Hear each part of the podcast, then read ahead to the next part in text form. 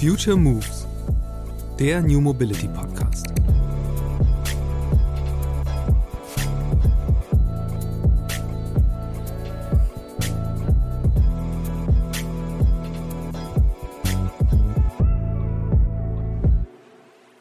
wir dann in Mailand waren und unser Messeteam den ganzen Messestand aufgebaut haben, hm, kamen dann auf einmal so Polizisten und Inspektore äh, und wir dachten, was, was ist denn jetzt hier passiert? Ne? Irgendwie äh, komisch, ne? Ähm, und äh, ja, dann fingen die an und haben sich so einen T-Roller gelegt und gesagt, hm, was ist denn da los? Ja, nee, die müssen wir jetzt abtransportieren und zwar zu, zu Piaggio Headquarter. Und wir so, Moment mal, äh, das ist ein Wettbewerber von uns, ja. Und dann wurde uns halt ein Plagiatsvorwurf gemacht damals, ähm, äh, wozu auch dann Strafrecht eingesetzt wurde.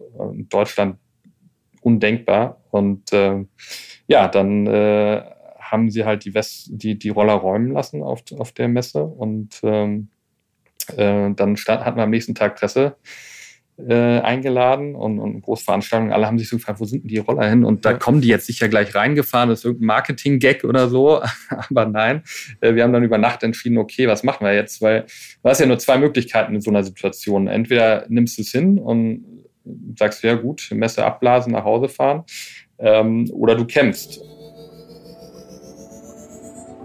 Wenn beim ersten großen Auftritt auf der wichtigsten Branchenmesse direkt sämtliche Produkte von der Polizei einkassiert werden, dann kann das einem als GründerInnen schon mal ein bisschen Existenzangst einjagen. Doch der Umstand, dass das E-Scooter-Startup Kumpan aus Remagen diese Attacke des italienischen Platzhirschen Piaggio, Jahresumsatz 1,5 Milliarden Euro, nicht nur überstanden hat, sondern überaus prächtig im Geschäft ist, zeigt, dass Daniel Tükeson und seine beiden Brüder zum einen gut mit Krisen umgehen können und dass die Kumpan-Gründer zum anderen früher als der Branchenprimus erkannt haben, die Antriebswende wird vor Zweirädern nicht Halt machen. Und so sehr die drei die Vespa als Ikone schätzen, sie haben kein Problem damit, Konkurrenten Marktanteile abzujagen. Das hat man dort, spätestens durch den Messeeklar, wohl auch erkannt. Und dabei haben sich die drei Brüder die ganz große Provokation sogar noch gespart. Ursprünglich, so erzählt Daniel es im Podcast, hatten sie ihre Elektroroller im Retro-Design Hummel nennen wollen. Wie groß Compans Marktanteil im E-Scooter-Segment inzwischen ist, warum das Startup in großen Teilen auf europäische Zulieferer und Made in Germany setzt und wie die Politik helfen könnte, mehr Menschen auf die Roller zu bekommen, darum geht es in der neuen Episode des Future Moves Podcasts mit Daniel Tükeson von Kumpan. Hallo Daniel, freut mich, dass du bei mir im Podcast bist. Hi Christian, danke. Freut mich, dass ich da sein darf. Wir haben uns im Vorgespräch unterhalten und da hattest du gesagt, äh, bei eurem Segment, also im, im Scooter-Bereich, äh, ihr seid eigentlich so, hängt so fünf Jahre dem E-Bike-Segment hinterher. Jetzt weiß man ja, wenn man einmal aus dem Fenster guckt, das boomt gerade wie verrückt. Ähm, andersrum gefragt, aber was heißt denn das eigentlich? Also, wo standen das vor fünf Jahren? Sprich, wo steht ihr gerade? Ähm, ich bin jetzt kein Experte für den E-Bike-Markt an sich per se, aber ähm, wir haben das natürlich immer sehr stark verfolgt, auch, auch kurz vor Gründung und während Gründung. Und ähm, gerade so der Batterieumschwung, also die, der Technologieumschwung von einem Bleigel-Akku ähm, hin zu einem Lithium-Akku, das war natürlich ein Riesenthema, äh, auch fürs E-Bike. Ähm, und äh, das E-Bike war ja zu Anfangs immer ein eigentlich ein neues Produkt. Ähm, ältere Leute waren auf einmal in der Lage, äh, wieder Fahrrad zu fahren und auch längere Touren. Und das nimmt gerade, äh, gerät das in den Hintergrund. Ja? Also jetzt ist es ein Fortbewegungsmittel auch. Ähm, und von der Reichweite absolut ausreichend. Und, und so war es mit uns, unseren Akkus am Ende des Tages auch. Ne? Also seit drei, vier Jahren sind wir an einem Punkt, wo wir richtig coole Reichweiten zurücklegen können. Beschreib mal so ein bisschen, also erklär mal, wo steht ihr gerade mit eurem Produkt? Also ihr habt ja eben, also ihr baut E-Scooter, kann man E-Scooter, E-Roller, was, was ist eigentlich der richtige Begriff? Da gibt es leider keinen mehr. Die, die Tretroller haben uns das sozusagen vermasselt. Ja? Also jetzt denkt jeder bei E-Scooter an, an, an die, äh, wie wir sie genannt haben, E-Tretroller. Ähm, also wir sind jetzt aktuell in unserer fünften Generation an, an Fahrzeugen, die wir bauen. Ähm, wir haben elektrisch begonnen und auch nie was anderes gemacht. Also das war immer unser klarer Fokus für alles, was wir machen. Muss elektrisch sein, darf fahrbar sein ähm, und muss nicht unbedingt fliegen. Ja? Und aktuell haben wir die i-Serie. Ähm, das ist der Nachfolger vom 1954L. Ähm, den haben wir komplett von der Pike selbst aufentwickelt, also vom Rahmen hin bis hin zum Akku-Pack ähm, und äh, zum Design der Roller. Und äh, ja, das ist jetzt eigentlich, äh, sind das zwölf Jahre Entwicklungsleistung. Äh, das ist ja tatsächlich auch das Spannende dabei. Also ihr seid als, als deutsches Startup, äh, das jetzt eben schon über ein Jahrzehnt äh, in diesem Markt aktiv ist, etabliert. Der Markt ist trotzdem noch sehr klein. Potenzial nach vorne werden wir noch sehen, wie groß das ist. Lass uns einfach mal ganz an den Anfang springen. Ähm, was war die Idee, überhaupt einen eigenen E-Scooter zu bauen? Muss man aber erstmal drauf kommen.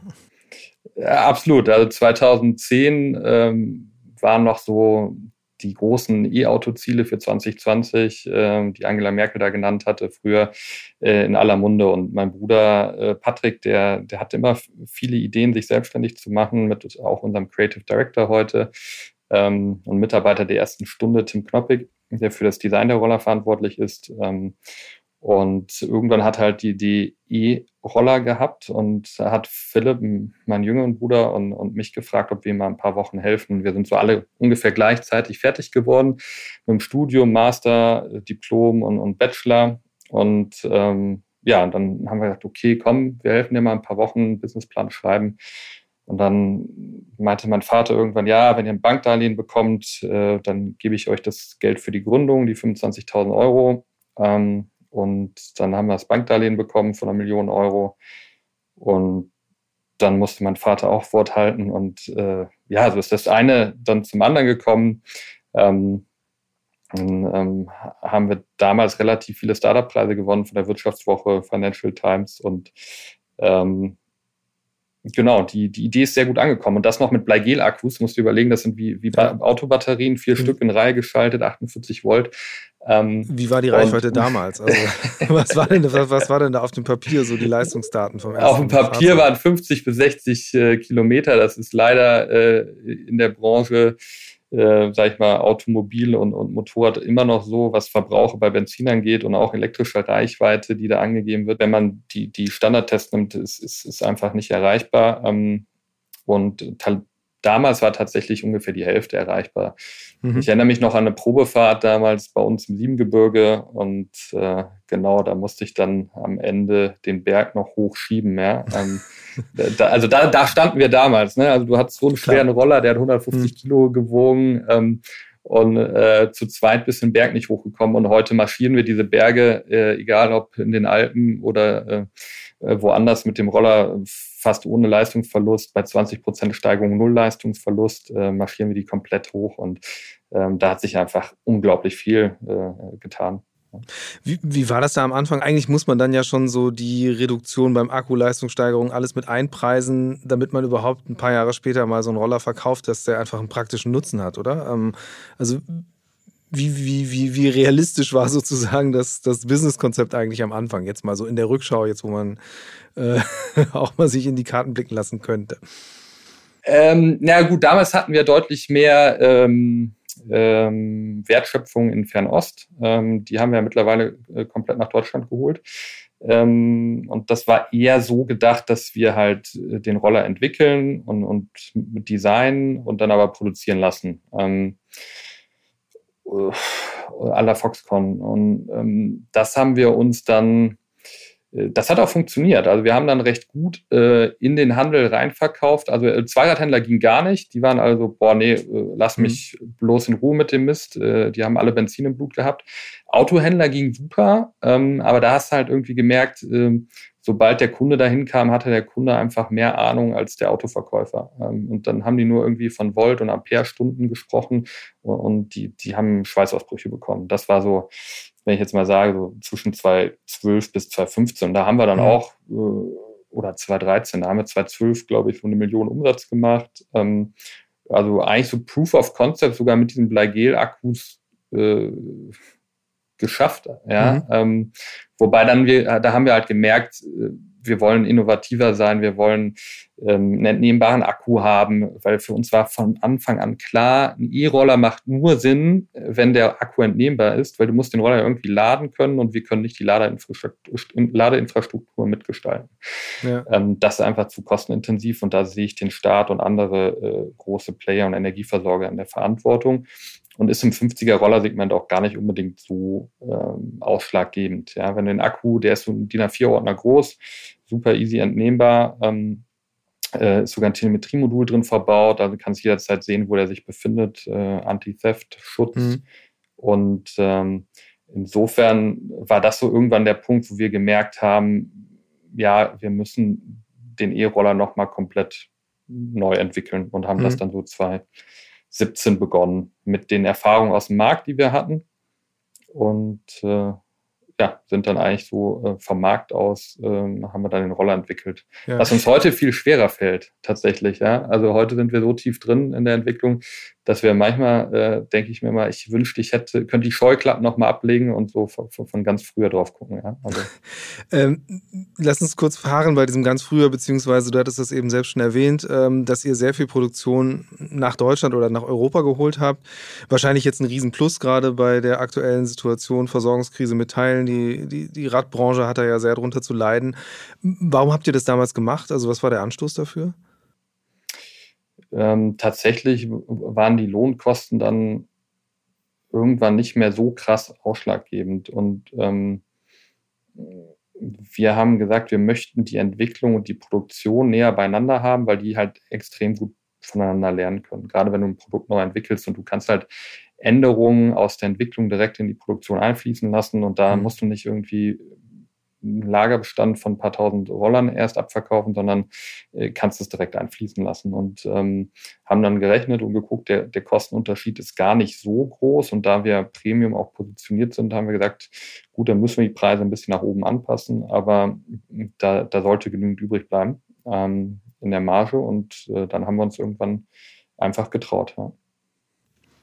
Und äh, ja, sag mal so ein bisschen, äh, wahrscheinlich wirst du jetzt nicht genau die Margen uns verraten, aber äh, vielleicht kannst du mal ein bisschen, damit wir einen Einblick kriegen, ähm, wie dieses Geschäft sich insgesamt entwickelt. Also wie groß ist denn, äh, ist denn dieser Markt eigentlich gerade? Ihr rechnet euch zu einem der, der drei Top-Player. Ähm, ich kann das gar nicht einschätzen, wie viele Roller werden, fahren da eigentlich schon rum, wie viele Elektroroller?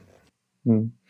Ähm, also wir reden von einem Marktpotenzial äh, von einem Marktführer Vespa oder Piaggio ähm, von 1,5 Milliarden Euro an Umsatz, den die machen weltweit. Äh, davon machen die es öffentlich. Also sind jetzt keine Geheimnisse, die ich hier verrate. Ähm, ist ja ein gelistetes Unternehmen und äh, davon machen die ungefähr ein Drittel in Europa mit, mit unterschiedlichen Marken. Vespa oder Piaggio macht fast nichts elektrisch. Also da, die haben zwar die Vespa Electrica und äh, uns verbindet ja eine besondere Freundschaft auch ähm, zu der Vespa, aber da verlieren wir vielleicht an anderer Stelle nochmal mehr Worte zu. Ähm, da kann man einen eigenen Podcast zu, zu, zu füllen äh, mit dem Hashtag FreeCompan. Ähm, aber äh, zur Marktgröße zurück. Ähm, also der Elektrorollermarkt in, ähm, in Deutschland hat ungefähr 10 20 Prozent Marktanteil, wenn du im 50 Kubik Bereich unterwegs bist und wenn du im 125er Kubik Bereich unterwegs bist, 10 Prozent. Also das ist schon so, dass du ihn regelmäßig siehst, ja, mhm. aber noch nicht so oft wie ein Tesla. Ja.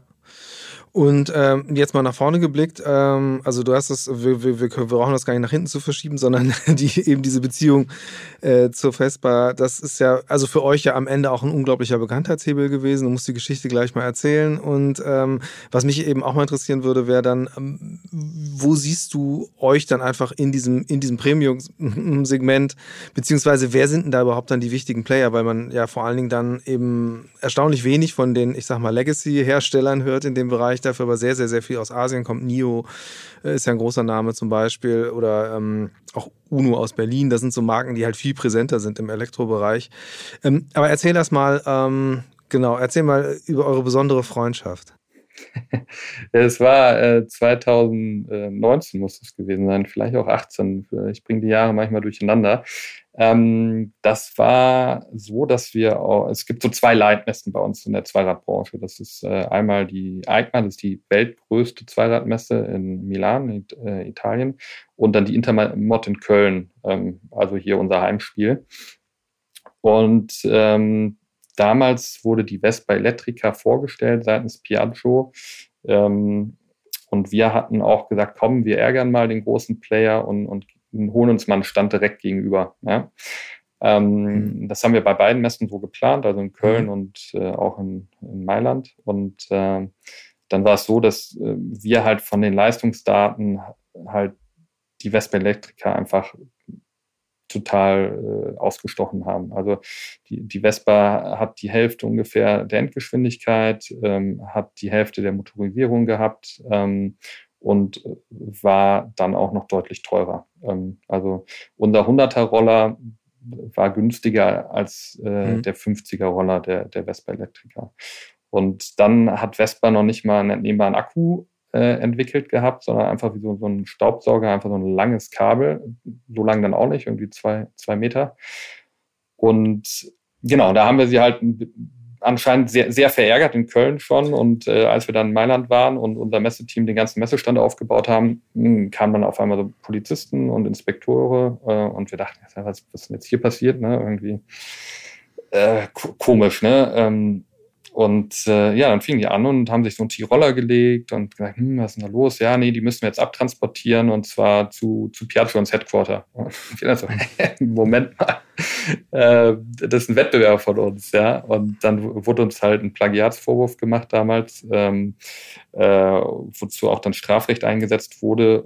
In Deutschland undenkbar. Und äh, ja, dann äh, haben sie halt die, West die, die Roller räumen lassen auf, auf der Messe und ähm, äh, dann hatten wir am nächsten Tag Presse äh, eingeladen und, und Großveranstaltungen. Alle haben sich so gefragt, wo sind denn die Roller hin? Und da kommen die jetzt sicher gleich reingefahren, das ist irgendein Marketing-Gag oder so. Aber nein, äh, wir haben dann über Nacht entschieden, okay, was machen wir jetzt? Weil du hast ja nur zwei Möglichkeiten in so einer Situation. Entweder nimmst du es hin und sagst, ja gut, Messe abblasen, nach Hause fahren ähm, oder du kämpfst. Ähm, und, und da haben wir gesagt, na grundsätzlich wollen wir kämpfen, das hat aber auch Risiken, weil du willst ja nicht ewig als irgendeine Vespa-Plagiat oder Kopie gelten, was wir absolut nicht sind. Äh, also äh, hat das EUIPO schon, schon mehrfach entschieden, dass wir dass wir äh, eigenständig sind und dass, dass da kein, ähm, äh, dass der Plagiatsvorwurf eigentlich nicht gültig ist. Also und, was war der Plan dann?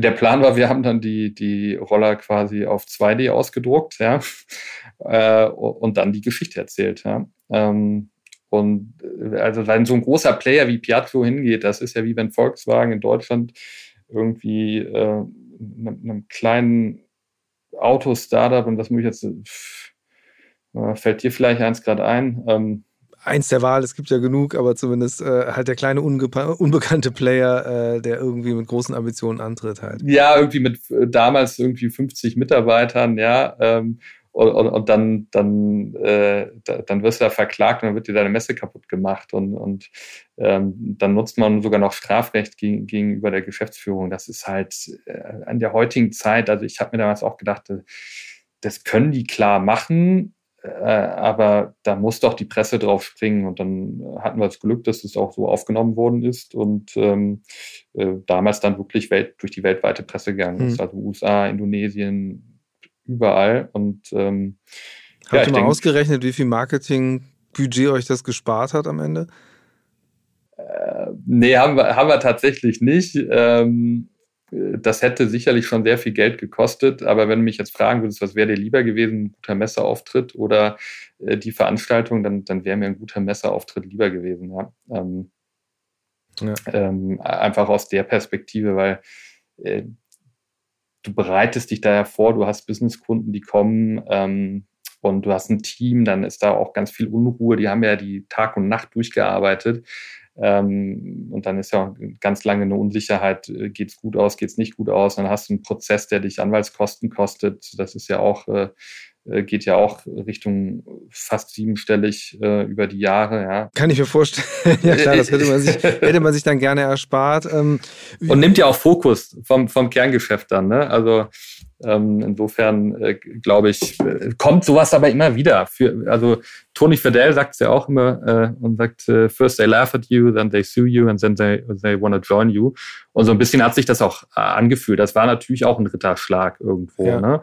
Äh, da, da, dass die unser Produkt, unser Design und unser Konzept einfach als ähm, äh, so wettbewerbsfähig eingestuft haben, dass sie meinten, dass sie uns über diesen Weg halt da äh, loswerden müssen. Ja. Wer sind denn eure KäuferInnen? Äh, definitiv ähm, 45 plus. Das ist so die, die Hauptkundschaft, auch unser Ignite, also das 100 kmh Modell, also 100 kmh Endgeschwindigkeit.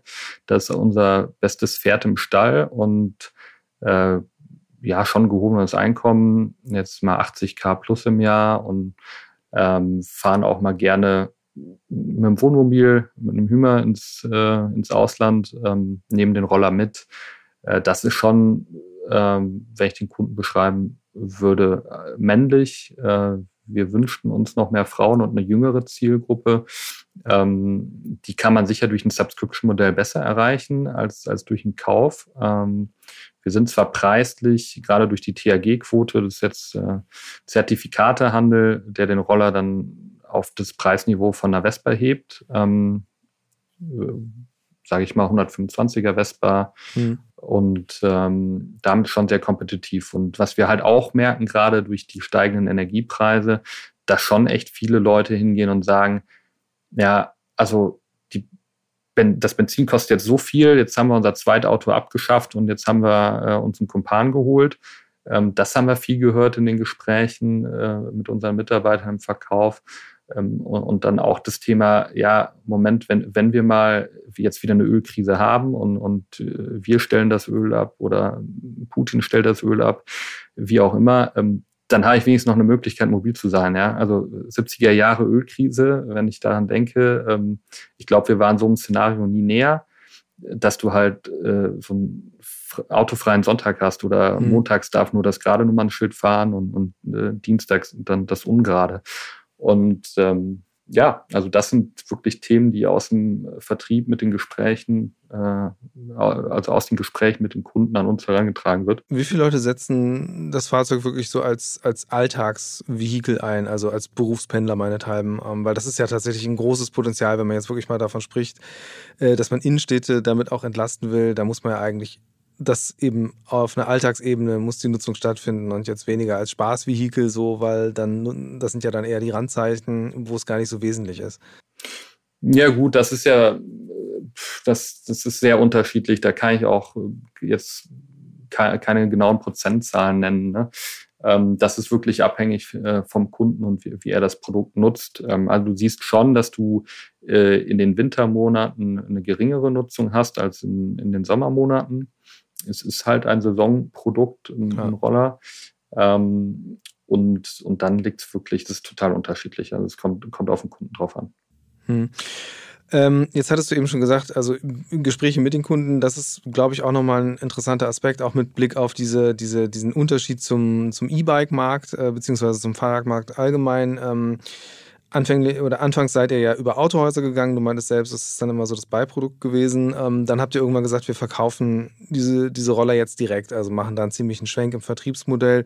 Ja. Äh, gut, was ausschlaggebend war, liegt ja auf der Hand. Äh, wie war der Effekt dann? Und es ist ja auf der anderen Seite auch schon ein gewisses Risiko zu sagen, so wir müssen jetzt unsere Marke selbst groß machen und haben da keine Sparringspartner mehr, die schon Zugriff auf Kunden haben wir haben einfach gemerkt, dass die Conversion Rate so viel besser war bei uns. Ja? Also wir haben immer schon so, ein, so einen Werksverkauf bei uns in Remagen gemacht ähm, und, und haben dann irgendwie in zehn Tagen 100 Roller verkauft so in mhm. Remagen. Also das Remagen hat, ich weiß gar nicht genau, aber mhm. wahrscheinlich so um die 20.000 Einwohner.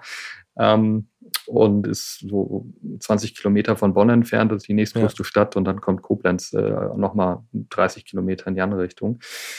Und, und ähm, dann haben wir gemerkt, dass wir äh, ungefähr 30 Prozent äh, konvertiert haben. Ja? Mhm. Also von Formularausfüllung auf der Homepage und dann Probefahrt. Und das war im Verhältnis zu den Autohäusern halt so viel mehr, dass wir gesagt haben, klar, äh, da müssen wir ähm, dran partizipieren und, und den äh, B2C-Vertrieb äh, weiter ausbauen.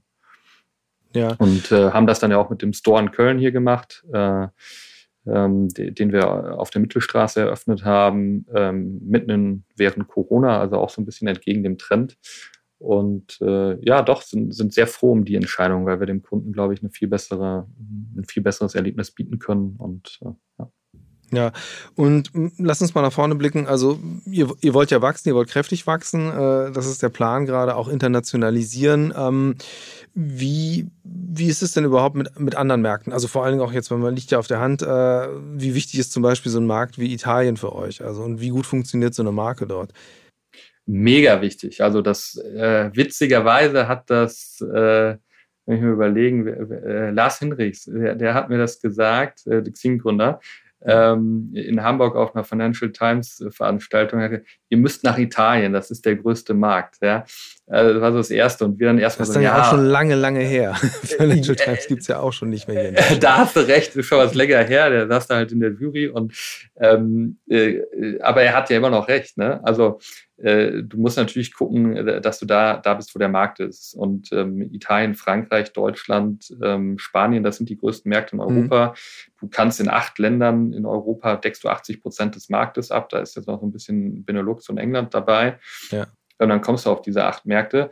Äh, ist natürlich mega wichtig. Ähm, wir fokussieren uns schon aktuell noch auf die Dachregion und äh, Frankreich. Das sind so die Märkte, in denen wir aktiv sind. Ähm, und dann wird es von da aus halt auch nach äh, Spanien und Italien gehen ähm, und einen weiteren, weiteren Rollout auch in den Benelux-Ländern. Ja. Also die stärksten Märkte aktuell sind tatsächlich äh, Deutschland und äh, die Schweiz und äh, äh, genau und äh, tatsächlich überlegen wir vom Konzept auch immer, also in, in den angrenzenden europäischen Ländern machen wir es meistens selber. Ähm, mhm. Das ist unsere Internationalisierungsstrategie mit einem eigenen Team ähm, machen das aber ein bisschen vom Land auch abhängig. Also in der Türkei zum Beispiel arbeiten wir mit einem großen Partner zusammen. Und äh, äh, ja, das, äh, das sind so die Länder, in denen wir ja. in den nächsten Jahren aktiv sein werden. Wie wichtig ist eigentlich beim Einstieg in so einen Markt oder überhaupt bei der Expansion allgemein das ganze Thema Subventionen, Umweltprämien? Ich hatte gesehen, also du hast ja selbst schon erwähnt, die THG-Quote, also quasi Ausgleichszahlungen, Zertifikatehandel, wo man dann profitieren kann, dass man halt ein Fahrzeug hat, das kein CO2 ausstößt. Ähm, und äh, ihr listet auch auf eurer Website auf, welche Städte welche äh, Subventionen sozusagen geben. Ähm, aber äh, also zum einen, wie wichtig ist tatsächlich das als Kaufentscheidung, diese dann am Ende ja gar nicht mal riesigen Beträge. Ähm, und auf der anderen Seite, was glaubst du, wie sich das weiterentwickelt? Also das ganze Thema Umweltbonus, weil man sieht es ja bei den Autos, da ist ja immer wieder die Debatte, so schafft man das jetzt ab, wenn man schon weit genug ist bei der Förderung von E-Autos. Ähm, wo steht ihr da in diesem Thema? Also wir haben uns ganz lange positioniert, äh, gesagt, ist uns alles egal und äh, wir wollen das privatwirtschaftlich regeln. Und ähm, das ist auch so unser Grundgedanke. Also wir zweifeln in keinster Weise, dass der Elektromotor nicht das bessere Produkt ist. Und der wird sich auch durchsetzen, mit oder ohne Förderung. Die Frage ist nur, äh, wird er sich schneller mit Förderung durchsetzen? Und das beantworte ich mit einem ganz klaren Ja. Da gibt es auch ganz klare Studien, die das belegen, dass in den Ländern, wo Elektromobilität gefördert wurde, äh, die, die Anzahl der, der Fahrzeuge halt viel, viel größer ist. Sei es jetzt China, sei es Norwegen. Ähm, und äh, dass wir leider in diesem Segment äh, Zweiräder in Deutschland häufig vergessen werden, ist ein bisschen schade, ähm, weil es da schon eine, eine große Autolobby gibt. Ja? Ähm, und die hat damals noch gar nicht so viel Sinn gemacht. Also normalerweise würdest du ja denken, du hm. kommst vom Fahrrad äh, auf den Roller, aufs Motorrad und dann aufs Auto. Ne? Ähm, brauchst ja auch entsprechend mehr Reichweite. Und ähm, ich glaube schon, es wäre ein sehr gutes Signal, gerade auch in, in den aktuellen Zeiten, äh, da was zu tun, ja, und ähm, den Kunden das äh, zu ermöglichen, sich so einen Roller auch, auch etwas günstiger anzuschaffen. Ähm, die THG-Quote ist immerhin, also pro Jahr zwischen 250 und 500 Euro. Mhm. Ähm, also pro Jahr Nutzung, das ist jetzt gar nicht so schlecht. Ne? Ähm, ist jetzt aber auch erst seit dem Jahreswechsel aktiv geschaltet und ähm, ich verstehe nicht, warum man die großen Autokonzerne, warum man die bevorzugt über, über auch ähm, jetzt äh, der, der, der Zweiradbranche. Ja. ja.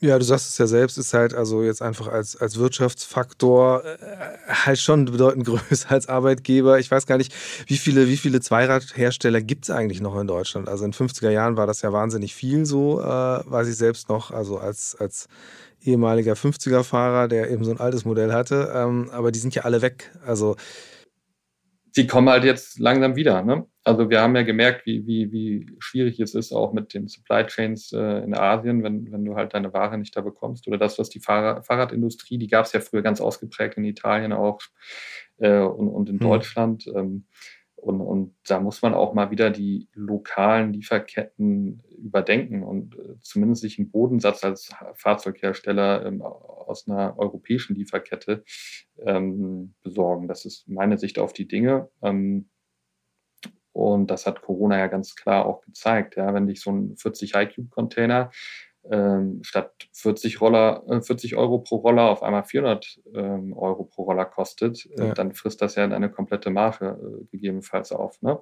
Und ich glaube, da, da hatten wir ein bisschen Glück, dass wir das früher gemacht haben, aber wir sehen viele, die jetzt äh, genau dahin gucken und sagen, äh, das müssen wir jetzt machen. Ne? Egal, ob ja. das E-Bike-Hersteller sind, Fahrradhersteller ähm, oder auch die Autoindustrie gut, das ist nochmal ein ganz anderes mhm. Thema. Ne? Äh, wie, wie, groß ist da eigentlich die Schnittmenge hm, zum ganzen E-Bike-Bereich? Weil da passiert ja wirklich viel. Da gibt es ja schon, äh, also ist Deutschland ja, oder sind deutsche Hersteller relativ weit vorne, auch wenn jetzt nicht alle Sachen hier produziert werden, aber zumindest als, als Standort für die Entwicklung. Ähm, wie, wie, wie viele Teile könnt ihr eigentlich auch verwenden, die aus diesem Bereich kommen? Oder habt ihr euch da eine komplett eigene Infrastruktur mit eigenen äh, Zulieferern aufbauen müssen? Wir, wir mussten unsere Lieferanten alle selber finden und neu aufbauen. Ne? Und äh, da, da kannst du gar nichts verwenden. Also hm. die, die Batteriezellen, das wäre das tatsächlich das Einzige. Und da gibt es ja äh, außer Northvolt keinen europäischen Hersteller, der nennenswert ist. Ähm, und äh, hoffentlich werden die bald in größeren Stückzahlen produzieren. Davon ist ja mal auszugehen. Ähm, zumindest das, was Peter Carlsson so hm. verlauten lässt. Und ähm, das wäre natürlich, ähm, ja, das wäre eine Schnittmenge. Ansonsten Reifen, Controller, Felgen, Motoren, Rahmen, es ist, ist, alles ähm, ganz anders als ein Fahrrad. Ja. Ja, und, und wie muss ich mir das dann vorstellen? Was sind das für, für Unternehmen, mit denen ihr dann da zusammenarbeitet? Was machen die sonst so? Weil äh, das ist ja einfach eine, auch eine neue Produktkategorie. Du sagst es ja selbst, ihr entwickelt eigentlich fast alles selbst. Ähm, Führ, ja. mich mal, mich mal durch so ein bisschen durch diese ganze, ganze Lieferkette, die ihr da habt, weil ich das okay. spannend finde. Ja, äh, gerne. Ich überlege, wo ich anfangen soll. Ich fange mit den äh, Standardparts an, die vielleicht noch am einfachsten sind. Äh, so Reifen sind natürlich äh, einfach. Ne? Die sind beim Benzinroller genauso wie beim Elektroroller. Ja. Äh, die, die kaufst du von der Stange. Ja? Ähm, Bremsen ist auch noch äh, ziemlich vergleichbar. Ähm, so und dann dann hört es aber langsam auch schon auf. Ja? Also ähm, unser Speedometer ist, ist, ist eine Entwicklung. Ähm, das war der erste digitale Touchscreen-Display, 7 Zoll. Ähm, das, das war damals schon eine Hausnummer, ist jetzt mittlerweile immer noch, spielt oben mit, aber ähm, mhm. jetzt nicht mehr ähm, so ein riesen äh, Wettbewerbsvorsprung zu früher. Und, und das ist ein Entwicklungsunternehmen aus Süddeutschland, ähm, mit dem wir zusammengearbeitet haben. Ähm, wenn du jetzt denkst an die Controller, die kommen aus äh, Italien zum Beispiel.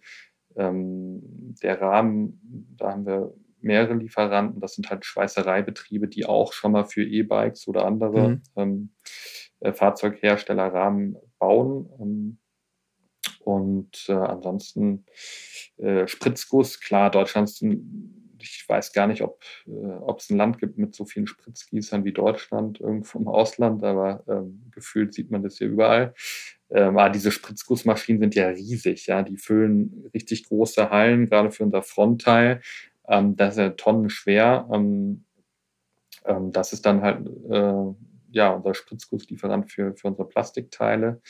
Und äh, gut, dann äh, klar Schrauben äh, wird, ja, die kann ich mal an der Stelle nennen. Ähm, und ja, ich, ich glaube, da habe ich mal die, die, die wichtigsten Teile ja. Des Rollers genommen. Ja. Was für eine Produktionskapazität habt ihr eigentlich und wie schnell kann man die hochfahren? Jetzt mal angenommen, äh, diese, diese Trends, die man gerade sieht, ich nenne es jetzt mal relativ neutral, Trends setzen sich fort und äh, ähm, Menschen brauchen halt eine preiswertere, nicht benzinabhängige Mobilitätsform. Also ich würde mal sagen, so bis 25.000, äh, 30.000 Ausschussmenge pro Jahr ist es noch ganz gut äh, darstellbar. Ähm, in unseren aktuellen Produktionsstandorten, ähm, da müsste man halt mit einer zweiten und gegebenenfalls einer dritten Schicht arbeiten. Da wären auch die Investitionen, sage ich mal, überschaubar. Ähm, da, wo es dann teuer wird, ist, wenn du so Richtung 100.000 gehst, ne? weil mhm. dann denkst du ja auch äh, an eine komplett automatisierte Produktion. Also automat, äh, automatisierte Schweißen, ähm, mhm. Lackiererei direkt daneben. Ähm, und, und das ist natürlich so der Traum von, von jedem Gründer, der im Fahrzeugbau Bau ist. Da, da wollen wir hin. Ähm, äh, aber da ist auch noch ein, ein Stück weit ein Weg zu gehen. Ja, ähm, das heißt also, bislang ist eigentlich alles noch Handarbeit, was die Montage angeht. Ähm. Ja, also die erste Station, da, da wird quasi das Hinterrad mit dem Rahmen verheiratet. Ähm, da, vorher kommt noch der Reifen auf, auf den Motor gezogen, dann der Rahmen kriegt dann seine Seriennummer und, und dann kommt irgendwann die Elektrik ähm, und dann am Ende halt die, die, die Plastikteile. Also ganz kurz zusammengefasst, ja. das läuft über zwölf Stationen und da kannst du die Taktzeit halt immer noch, noch erhöhen. Und dann gibt es so, wie, tief gehst du dann in, in die äh, Integration? Also äh, wir, wir schweißen zum Teil ähm, Dinge selber. Ähm, und, und, das ist auch sinnvoll, weil gerade so dieses Grundgerüst brauchst du natürlich relativ früh, um einen Roller zu bauen. Und ähm, also da ist, sehe ich uns ganz gut aufgestellt für, für, für, die, für den Trend, der kommt. Lass uns auch mal über die Marke sprechen. Wo, wie seid ihr eigentlich auf euren Namen gekommen? Äh, Kumpan steht für der Kumpane, das altdeutsche Wort, äh, also der Kumpel, der Weggefährte und sollte so die Dreiecksbeziehung zwischen ähm, de, dem Kunden, äh, der Umwelt und, und dem Roller darstellen. Und äh, äh, genau, auf Schwedisch heißt es Kompis, also Freund und, und so. Ursprünglich wollten wir es sogar mal Hummel nennen. Ähm, mhm. Das hat dann unser äh, Marken- und Patentanwalt uns, uns nicht geraten, aufgrund von gewissen Nizza-Klassen, die dann geschützt waren. Mm, so ein bisschen schon angelehnt damals natürlich auch äh, den, den, italienischen äh, Player da ein bisschen herauszufordern. Hast du ja schon ähm, Lust drauf. Ne? ja, äh, tatsächlich. Ja, wir waren alle ein bisschen äh, traurig dann, äh, als wir die Antwort vom Anwalt bekommen hatten. Ähm, das hatte aber mit, mit, mit äh, tatsächlich Vespa gar nichts zu tun. Das war, glaube ich, in Hummeln, gibt es ja einen Sportartikelhersteller und, und dann, glaube ich, mhm. dann gibt es ja noch Mann plus Hummel. Ähm, ich glaube eher, dass es in die Richtung ging, ja. Und ähm, ähm, so sind wir auf den Namen dann gekommen. Ja. Ja, äh, wie, wie, wie siehst du das eigentlich jetzt auch mal so äh, ein bisschen nach vorne ge, äh, betrachtet, das Verhältnis oder das mögliche Verhältnis zu eben diesen Legacy-Playern, also vor allen Dingen eben Vespa als die alles dominierende Marke? Weil du meintest eben, ja, wie wichtig oder wie, wie gut funktioniert die Glaubwürdigkeit? Ich persönlich bin mir da gar nicht so sicher, weil, also zumindest wenn man das jetzt im Bereich Auto sieht, äh, jetzt ab dem Punkt, wo man sagen kann, ja gut, eigentlich ist jetzt ausgemacht, das wird jetzt alles elektrisch, äh, können die Leute ja doch wieder auf ihre Marken setzen. Und ich weiß, was du meinst. Es gab ja lange Zeit so dieses Gaia und diese ganzen Submarken, die es da gibt. Aber also meine, meine These wäre, dass das Thema hat sich eigentlich erledigt und man kann jetzt versuchen, ähm, doch wieder das Markenkapital, das man hat, zu nutzen. Ähm, Siehst du oder was ist deine Einschätzung? Wann schlägt das auch durch, wirklich so in diesen Zweiradbereich, wo sich so schwer getan wird damit? Also es war ja damals auch so die Zeit, alles was elektrisch war, musste total futuristisch aussehen. Ne? Äh, also wenn du jetzt an BMW i3 denkst ähm, oder auch andere Entwicklungen von BMW oder auch anderen Autoherstellern. Und wir haben genau das Umgekehrte gemacht. Wir haben eigentlich gesagt, das Thema Elektromobilität ist so neu für die Leute. Wir brauchen eigentlich dann was altbekanntes, dass sie zumindest beim Design denken, ah, das kenne ich und ähm, die nicht überfordern, ähm, mhm. dass alles auf einmal neu ist. Und jetzt sind wir natürlich, jetzt gibt es halt keine Zweifler mehr seit zwei Jahren ungefähr. Ähm, und jetzt ist klar, es wird alles elektrisch äh, und das wird die nächsten Jahrzehnte so sein und, und Punkt. Mhm. Ich glaube aber trotzdem, dass diese Vorreiterposition, die Tesla sich aufgebaut hat, schwierig sein wird für, für, für andere große, auch deutsche Autohersteller äh, zu erreichen. Ähm, ich hoffe es für Deutschland als, als Wirtschaftsstandort. Ähm, äh, aber auch wenn wir an Dieselgate denken bei VW und ähm, ich meine, hoffentlich hat man daraus gelernt, das macht ja den Anschein. Ähm, ähm, aber der Kunde lässt sich ja auch nicht verarschen. Wenn du jetzt, äh, wenn du sagst, dass, äh, dass Tesla den Vorsprung hat als Pionier, dann sprichst du natürlich auch ein bisschen zwischen den Zeilen wahrscheinlich über euch selbst. Ähm, na, ich will mich nicht, nee, ich bin nicht so anmaßend, dass ich sage, wir, wir sind da, wo Elon Musk oder Tesla heute ist. Das ne? wollte ich damit auch nicht äh, sagen, aber, aber ihr seid ja tatsächlich als, als eine rein elektrische Marke, also die DNA, die habt ihr ja sozusagen. Ihr müsst, halt Total, halt, ihr müsst keine Transformationsgeschichte erzählen, das ist ja schon mal ein Unterschied. Ja, genau, aber die, das gibt's ja auch, äh, im Schiffsbau gab's das ja auch und ähm, in, in, der Vergangenheit. Und die Frage ist immer, wie viele äh, alte Hersteller und Marken schaffen es, diesen Transformationsprozess halt äh, gut zu moderieren und, und, und, und das ist halt nicht nur Marketing, das ist auch ein komplettes Entwicklerteam, was du austauschen musst und ja. äh, du musst ganz viele Mitarbeiter eigentlich äh, kündigen, neue reinholen ähm, oder anders einsetzen und da bist du natürlich als Speedboat viel schneller unterwegs ähm, als als jetzt großer Tanker, ne? Und ähm, ähm, also ich habe vor ein paar Jahren und ich glaube, da würde ich auch immer noch so sehen, glaube ich schon, dass viele Automarken das, oder nicht alle Automarken, formulieren wir es so, äh, diesen Umschwung überleben werden. Also es gibt ja ohnehin, ne, alle Marken werden ja. irgendwie zusammengeführt zu, zu großen Konzernen. Es gibt Economies of Scales Druck. Ähm, und dann hast du ja häufig auch Auto, kleinere Automarken, die eigentlich ja durch den Plattformbau nur noch Marketingunternehmen äh, sind sozusagen oder Marketingagentur und gar nicht mehr so viel selber machen. Das ist jetzt ein bisschen überspitzt gesagt, ja. Ähm, muss man mal sehen, äh, wie das in zehn Jahren ja. aussieht. Das Lustige ist ja, du hast das ja eben selbst erwähnt, also ihr habt diesen Retro-Ansatz gefahren. Äh, Elektroschwalbe ist ja genau die gleiche Geschichte, also dass da tatsächlich äh, mit dem Rückgriff auf bekannte Formen sozusagen oder eigentlich ja schon, schon überlebte Formen, in dem Fall kann man ja fast sagen, äh, es gelungen ist, da ganz, ganz bekannte Marken aufzubauen. Ähm, ist das für euch eigentlich auch eine Option, in die Richtung mal zu gehen? Weil ich meine, es gibt ja ein unglaubliches Erbe an Marken im Zweiradbereich, das bislang noch niemand so richtig angefasst hat. Wäre das für, für euch auch eine Option, einfach mal Markenrechte zu kaufen von den alten Herstellern? Gibt es überhaupt, also liegen die, liegen die rum oder liegen die tatsächlich auch bei irgendwelchen Autoherstellern, bis die dann feststellen, die können was draus machen? Doch, die gibt fällt mir gleich ein. Äh, Solo in, in, Süddeutschland zum Beispiel, die waren mal relativ groß in den 70er Jahren. Ähm, hm. Ähm, da, Kreidler, oder?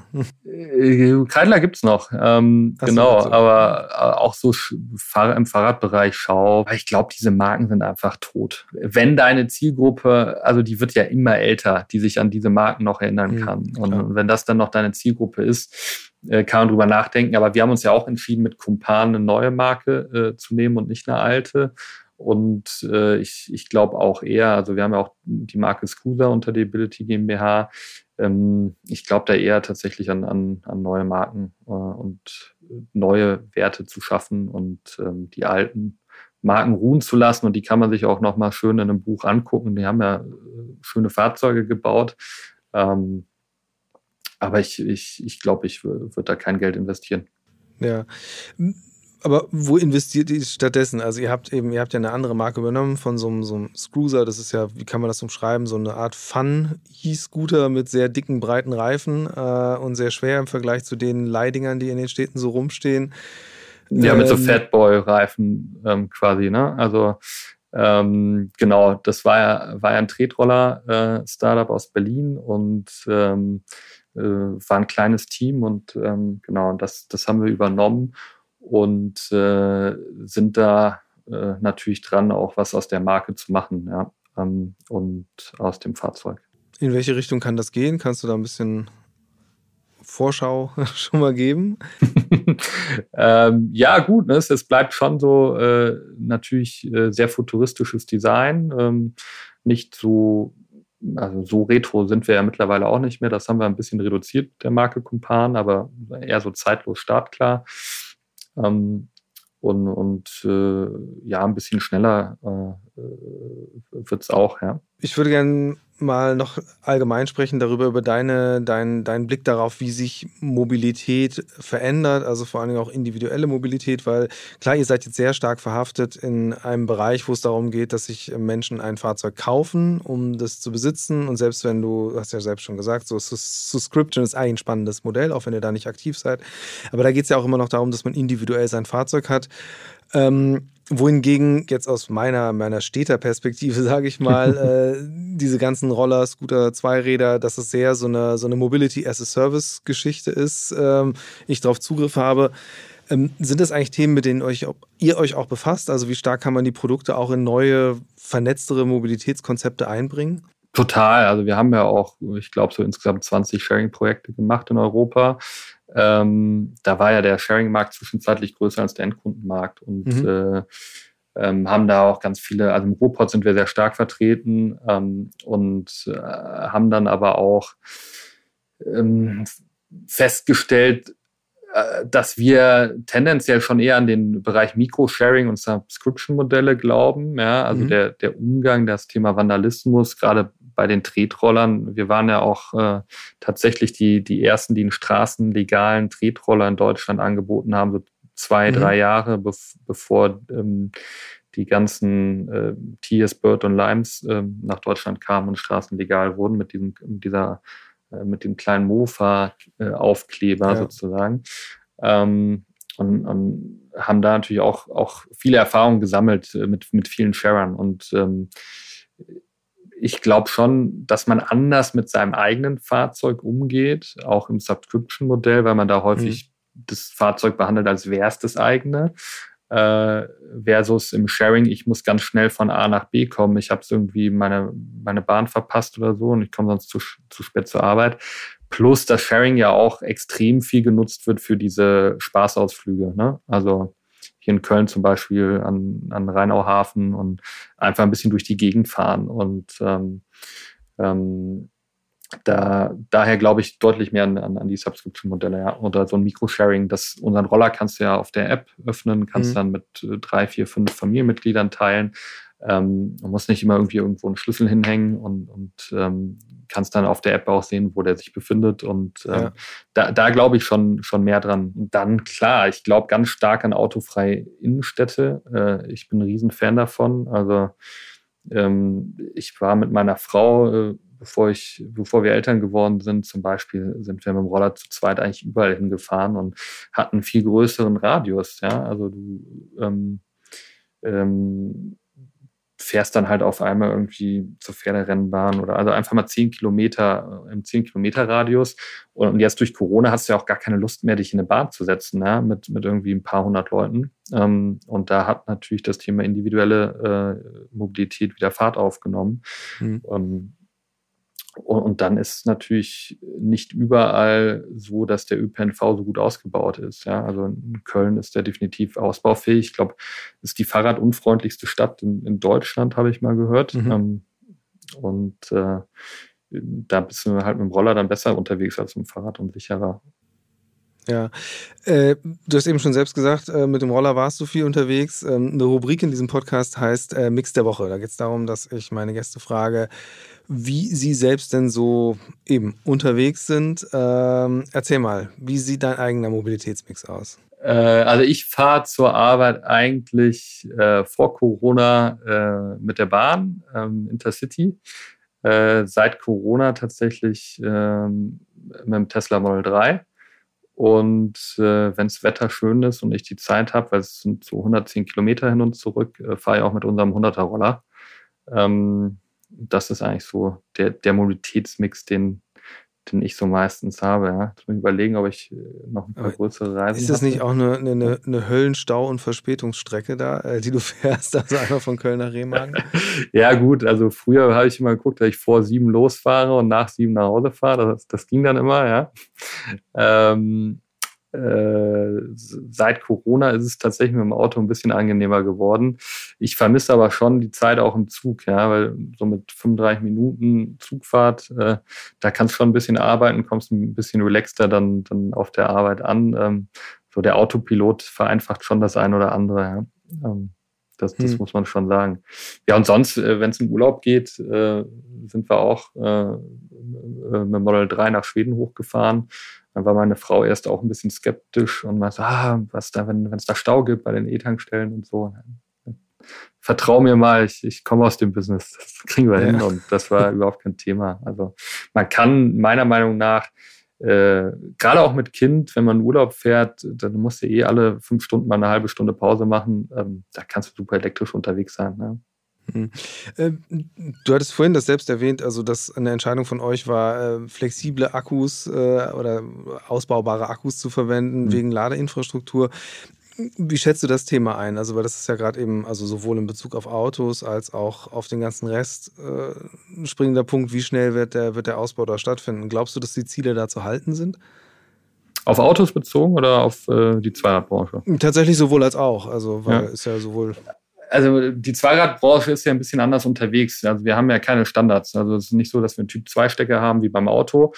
Ähm, und, und so gibt es halt sehr viele individuelle Lösungen und du kommst mit dem Schokostecker, also lädst deinen Roller ja wie ein, wie ein Laptop ähm, mhm. oder dein iPhone, ähm, kommst du ganz gut klar. Da brauchst du jetzt nicht unbedingt extrem hohe Ladegeschwindigkeit. Ähm, und, und bist auch nicht so auf dieses Netzwerk angewiesen, wenn du zu Hause laden kannst. Ja? Und ja. die Akkus trägst du halt in deine Wohnung rein und, und dann, dann lädst du halt dort. Ähm, je größer das Fahrzeug wird, also wenn du Richtung Motorrad denkst, ja, ähm, dann brauchst du halt mehr Kapazität und, und dann ja. wird natürlich Ladegeschwindigkeit auch, auch entscheidend. Ähm,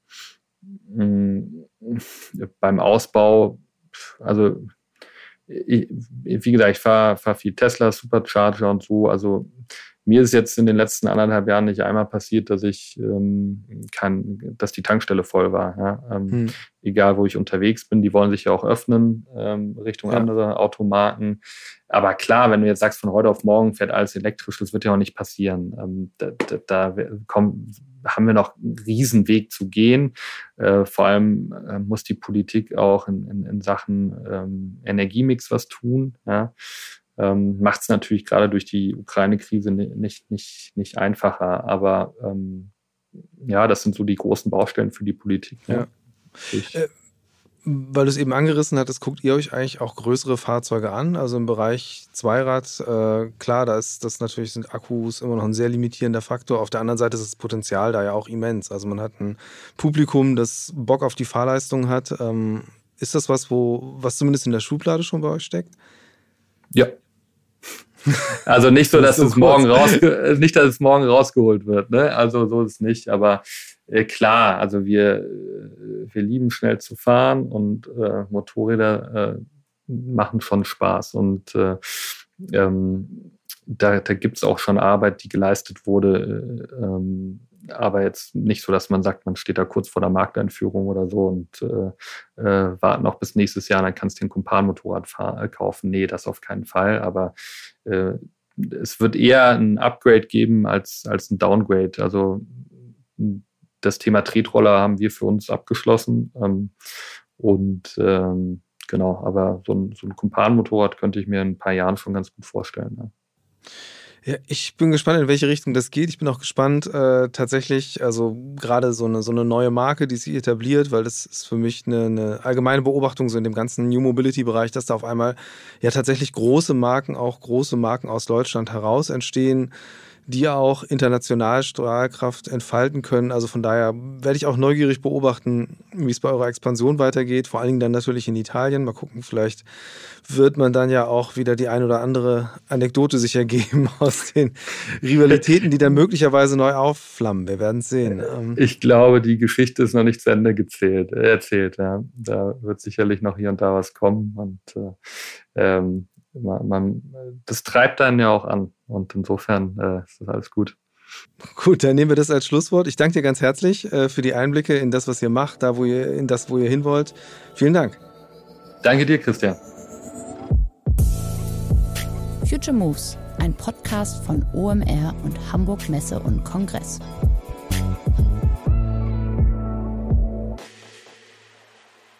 Dieser Podcast wird produziert von Podstars bei OMR.